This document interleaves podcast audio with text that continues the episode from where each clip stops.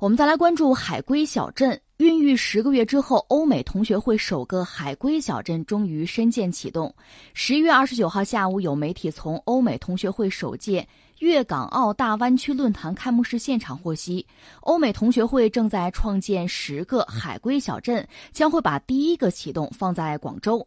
海归小镇是根据国家对广州城市发展定位要求和地方产业实际布局高新技术产业，计划引进五万留学人员，发挥海归人才的带动作用。此外，广州市将会在知识城规划建设粤港澳大湾区创新平台的基础之上，划出一平方公里，其中。起步区约二十五公顷，同时组建二十亿元的园区运营管理引导基金，吸引社会资本参与运营，力争基金规模达到二百亿元以上。这个事儿吧，其实我还真早就关注了，从今年一月份就关注了。那换句话说，他们一提起来，我们也就盯着这个事儿。没想到呢，现在我觉得我印象一个就是快，快呀，真是抓落实抓得快，效率太高了。现在你看，搞起来了。但是还有一个呢，我就觉得有点虚，这是我个人真实的感受哈。两面说，呃，截止到目前我了解，可能国内吧就想搞这个小镇的啊，可能有四十个城市。欧美同学会他们计划是搞十个，但是现在至少全国四十个城市在盯着，在争这个东西。而且我搜了搜，发现西安，呃，西安这城市在争啊。另外，西安居然还有一个公司，就是就是这个海归小镇什么有限公司，这都出来了。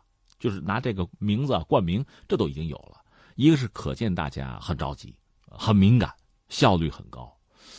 这说明什么呢？往好里说呢，很多地方政府啊，这个招财引财，这财你也可以理解，早晚它是财富的财，对吧？现在它是人才的财，就这个这个心态啊，那这个魄力啊，这个决心啊，确实是给人印象深刻。确实如此，没问题。但另一方面，这样的做法好不好？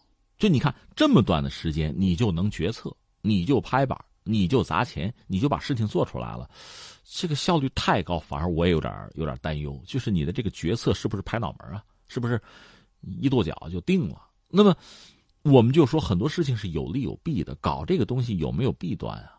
或者会不会大家一哄其上，然后年底总结好写，明年怎么办？这个事情可不可持续？是不是能够成为对本地经济社会发展很重要的一个助推、一个助力？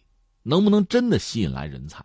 吸引来人才干什么？你的其他的基础设施有没有？把人弄过来，除了在这吃喝玩乐，还能有什么？那么这个小镇本身就除了作为所谓海归吧，嗯，在这儿比如居住、休闲，另外它的项目、呃，投资、它的实验室、它的工厂，或者还是什么，一起要配套吗？那下面无外乎两个，一个是配，一个是不配。如果是配套的话，这不成了一个一个很封闭的一个系统吗？它和整个这个城市和整个社会还对接吗？如果它根本就不配套，你这么多人凑在这干什么呀？就是休闲度假吗？买套房？这不是这不成了房地产了吗？所以我很担心出现一个什么呢？就是名不副实。我个人深深的觉得，一个城市的发展啊，就是古今中外，你看城市的发展，咱们也不说别的，跟美国比吧，它有一些呃，就是硅谷什么的吧，集中了大量的科技企业、大量的资本、大量的项目、大量的优秀人才，没有问题。但它也没有必要通过所谓这个什么海归小镇这种方式来解决。另外就是海归小镇，海归海归，在今天海归，如果一定要让我通俗说，也不像以前那么值钱了。嗯，海归和人才不是划等号了。对，国产的难道就不值钱吗？那国产小镇就肯定可以不搞嘛？这些事情让人觉得有点莫名其妙了。所以我想呢，先搞个试点没什么问题。但是最终我们还是要看它到底能给我们这个社会带来什么。不要简单的被一个一个概念、一个很虚幻的一个一个想法，就就决定大量的投入、大量的实践进去。特别是很多东西，如果你论证不充分，或者我们本来就看到它有一些问题，你还要盲目上马的话，那么后果。恐怕也是现在就可以预料的了，所以我很希望这个事情还要经过充分的论证，而且最后呢能够产出让人惊喜的结果。